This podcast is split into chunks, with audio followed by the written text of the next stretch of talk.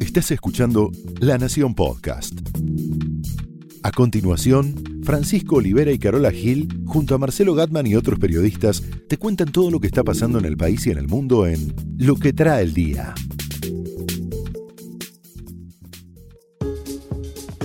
Jueves 29 de noviembre estamos tapados, hastiados de fútbol y G20. Cuántas cosas, ¿no? Con algunas novedades que vamos a ir contándoles. Todo esto eclipsa todo, ¿no? ¿Quién va a pensar en que dos rectoras pueden ser autoridades del Nacional y el Pellegrini. Bueno, Nico Cassese nos lo va a contar. Efectivamente. Quiero saber también qué pasa con Mohamed bin Salman, tu amigo, que llegó ayer. Decía que estamos hastiados de G20 y de fútbol. Tenemos tanto para entretenernos en cuanto a reuniones, en cuanto a resolución de problemas, políticos, geopolíticos en el mundo, una reunión clave el sábado a la noche entre Trump y Xi Jinping. ¿Resolverán las discusiones por los aranceles, esta guerra comercial que en realidad es una excusa de una guerra mucho más abarcadora que es política y por la hegemonía? Erdogan y Mohammed bin Salman eso ahí lo veo más difícil. Más complicado ese encuentro, sí, sí, sí. Bueno, van a hablar, la Argentina tiene que hacer equilibrio porque también tiene reuniones con China por la central atómica. Pero todo esto, mientras transcurre todo esto, el mundo durante esta semana miró otra cosa, miró al fútbol. Hablabas con gente de España, dirigentes del fútbol español, que me decían, nadie está mirando la Champions acá estamos mirando el fútbol argentino. Nadie sabe, hay gente que no sabe quiénes son los jugadores de Boca y River, pero hablan de Boca y River. Más allá de la decisión del Tribunal de Disciplina de la Conmebol, la pregunta mía es, ¿cuál habría sido o cuál tendría que ser el paso para que la Argentina solucionara este tema definitivamente, esta enfermedad de las barras bravas? y nadie tiene la respuesta, pero podemos pensar en que siempre una sanción ejemplar de alguna manera remedia males de fondo. Recordemos que el fútbol mundial, sobre todo en Europa, cambia a raíz de la tragedia de Hillsburg. No sé si te acordás, Carola, vos eras muy chica. No tanto, no tanto. Bueno, el 15 de abril del 89 se jugaba la Copa eh, la, la, final de la Copa de Inglaterra entre el Liverpool y el Nottingham Forest. 96 muertos hubo. Tremenda tragedia que en realidad ocurría después de lo que fue otra tragedia en Bélgica, en Bruselas, que, que ahora ya la recordamos como la tragedia de Heysel, ¿no? Liverpool, otra vez, cuando no, versus Juventus por la Copa de Europa. Esto fue el 29 de mayo del 85 y ahí había habido 39 muertos. Ahora, ¿qué pasó en Hillsburg?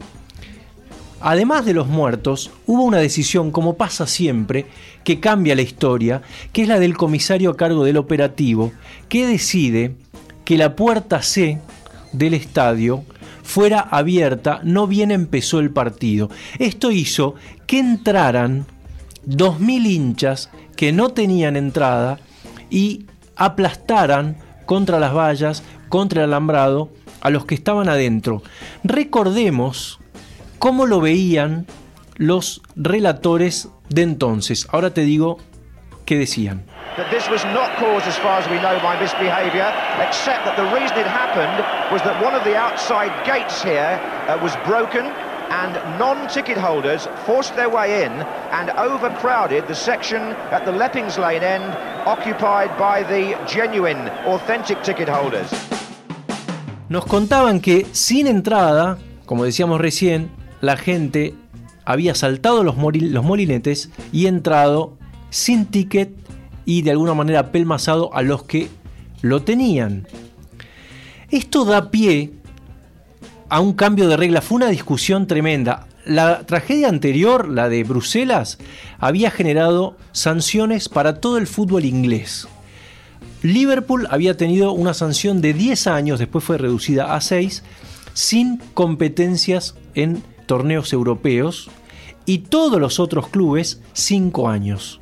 O sea, por cinco años y por seis en el caso de Liverpool, no podían los equipos ingleses competir. Eso fue una sanción. Ya en la otra tragedia, la del 89, hubo una decisión de Estado, estaba Thatcher en ese momento al frente del gobierno, y lo que hace Thatcher directamente es operar sobre las bases del fútbol, que eran las barras bravas, y se empieza a discutir ese año lo que después se llamó el informe Taylor. Taylor era Lord Taylor of Gosford, que eh, es el, el hombre que tuvo a su cargo todo ese control e hizo el informe final que derivó en un cambio de reglas. Reglas básicas que en Argentina están muy lejos de tomarse. Primero, basta de tribunas populares. Todo el mundo sentado a partir de ahora. Segundo, basta de vallas. Fíjate que en Europa no tenés alambrados ni Claro. nada por el estilo. Estamos hablando de eliminar la popular socios. y Exactamente. La popular. Completamente. A partir de ahora, decía el informe Taylor, se empiezan a privilegiar los abonos para ir a la cancha, la gente que lo paga anualmente. No más bebidas alcohólicas y control en las inmediaciones del estadio, porque por ejemplo en la tragedia de Bruselas, durante todo ese día habían estado los hooligans recorriendo las instalaciones, rompiendo vidrieras, asaltando, hubo hasta violaciones, ¿no? Y todo con alcohol de por medio. Y creo la medida más importante y polémica, se aumentó el precio de la entrada del fútbol. Se aumentó el precio de la entrada del fútbol. Cuando decimos, uy, mira esta plaza que limpita que está en la Argentina, probablemente es porque la cercaron, la enrejaron. Pasan estas cosas cuando no somos civilizados. Bueno, se me ocurre ¿Qué pasaría en la Argentina si alguna vez hay una sanción ejemplar de algo? Espero que no tengamos que tener que lamentar tantas vidas, ¿no? Por ahí advertencias como las de el fin de semana pasado en Boca River podrían bastarnos si fuéramos inteligentes, ¿no? Pero veo que estamos bastante lejos porque medidas, por ejemplo, como una ley que decía que a partir de este año se iban a tener que tener un 70% de abonos y de tribunas en plateas, fue postergada el año pasado en la ciudad de Buenos Aires por una ley que dice que tenemos 10 años más de gracia.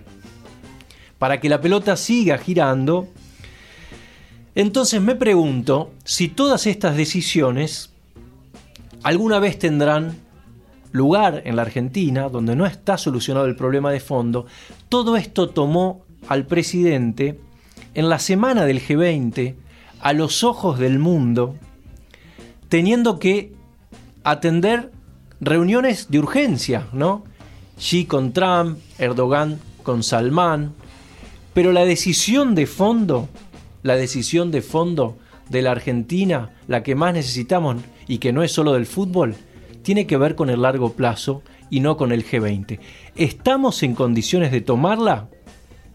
Final abierto. Tantos líderes viniendo, tanta gente dando vueltas.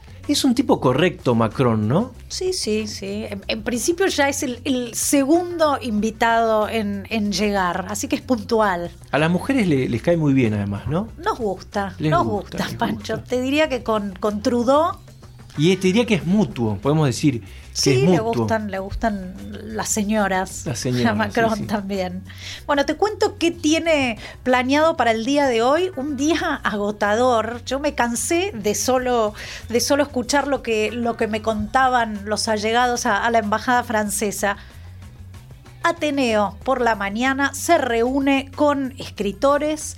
Después también va a ver a María Kodama, viuda Ajá. de Jorge Luis Borges. No sabemos si tal vez le muestre parte de la biblioteca de- del autor. Y que sí, parece que como- lo- está- estaba interesado en eso. ¿Lo admira? Sí, ¿Lo sí, lee? sí, bueno, hay que ver, hay que ver. Claro. Viste, muchos dicen que leen a Borges, después hay que ver cuántos son los que lo leen. Hay una visita a, a- a la zona histórica, Plaza de Mayo, Cabildo.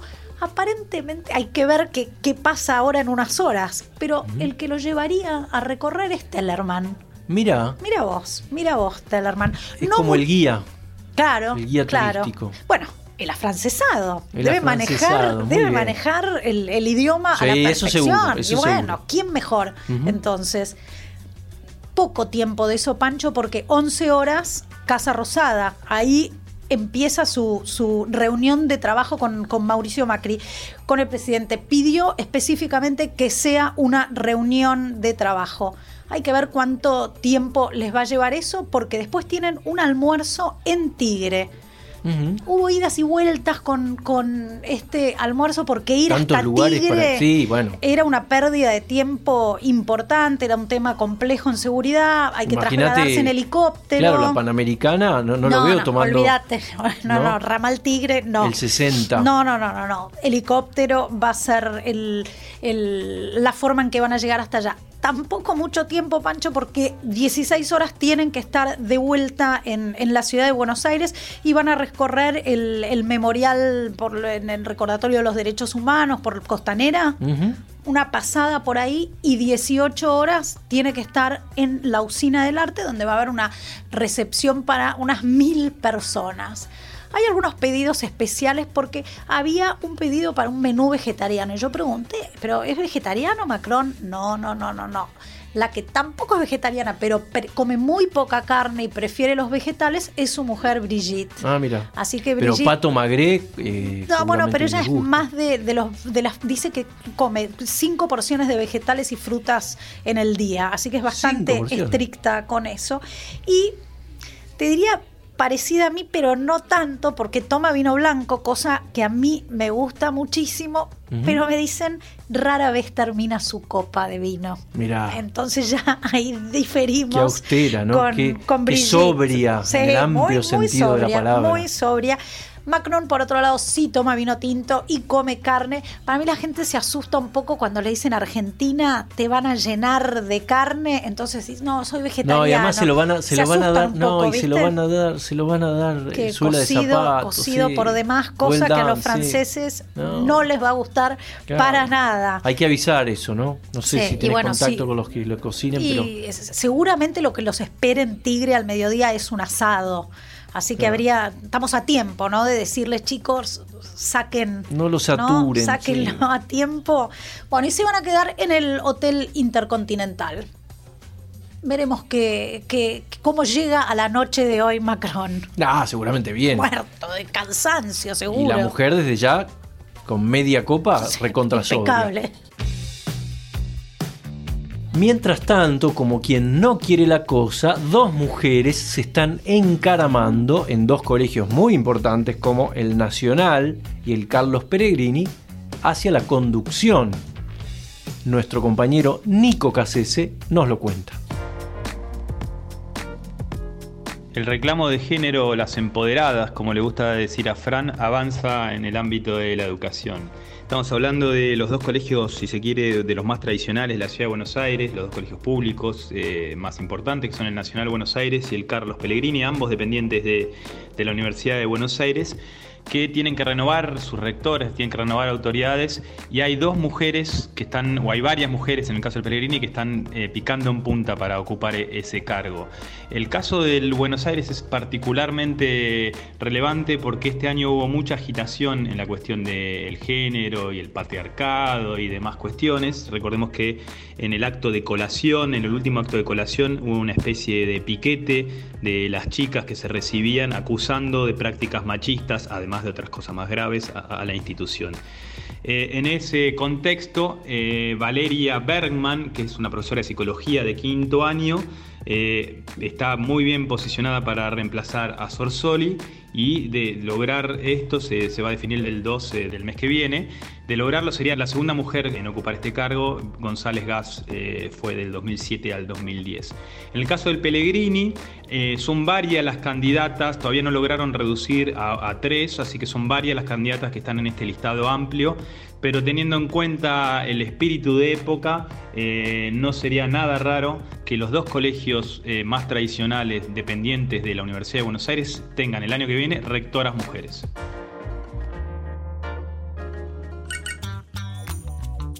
vi una enorme cantidad de colegas, móviles, cámaras frente a la embajada. Ah, pasaste, ¿no? pasaste ayer. Saudita, sí. Sí, estaba Y- muy revolucionada la, la zona. No, todavía no había llegado Mohamed. No, pero hace días que ya están, eh, eh, pusieron protección en todas las ventanas, está todo muy blindado. Y sí, Bueno, como para no. Fue el primero en llegar ayer y... Qué sugestivo, ¿no? Sí, sí, sí, viste. Y además, el primero en llegar tiene una atención especial porque es el primero. Yo creo Claro. que para el número 19 no los va a ir a recibir nadie. Salman disimulá un poco, claro, ¿no? claro. Como hubieras venido en un vuelo de Flybondi, no sé. Claro, Jorge Forí fue y, y- y lo, lo recibió en, en Ezeiza. Hay que ver si llega a todos los otros que, que tienen que venir. Sí, claro. Bueno, el señor vino en representación de su padre, el rey Salman, y vino con una pequeña comitiva de unas 400 personas, varios aviones, varios aviones. En los aviones parece que venían armados con todo, es decir, no, no llegamos a, a ver, pero esto es lo, No, claro. lo que se dice que descargaban armas, blindados. Y hay una fuerte, muy fuerte custodia en, en frente a, a la embajada. Estuve preguntando qué posibilidades hay que el señor se- de hablar con él. Sí, no, de hablar ninguna. con él ninguna. Por ahora él no pidió una reunión con, con el presidente Macri ni Macri con él. Pero de pedirla se, se, se la daría, no hay ningún motivo Ah, ¿se la por, lo que no, sí, sí, sí, eso aparentemente mm, sí po- podría suceder si se pide, ¿no? Hay, hay que ver qué, qué sucede durante el día de hoy y estos dos días que, que- que quedan, ¿no? Vamos, Claro. vamos a ver.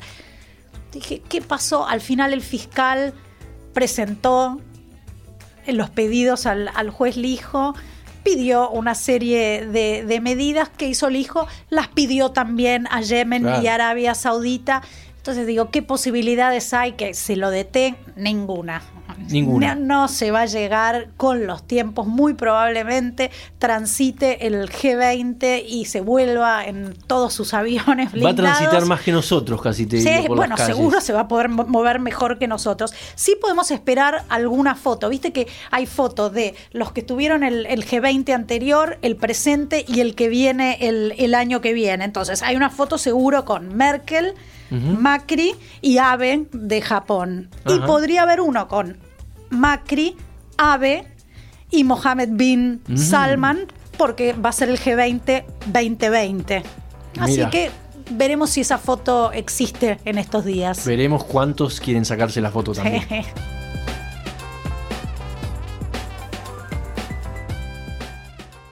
Esto fue Lo que trae el día, un podcast exclusivo de La Nación. Escucha todos los programas de La Nación Podcast en www.lanacion.com.ar. Suscríbete para no perderte ningún episodio. Estamos en Spotify, Apple Podcast, Google Podcast y en tu reproductor de podcast favorito. Seguí escuchando La Nación Podcast.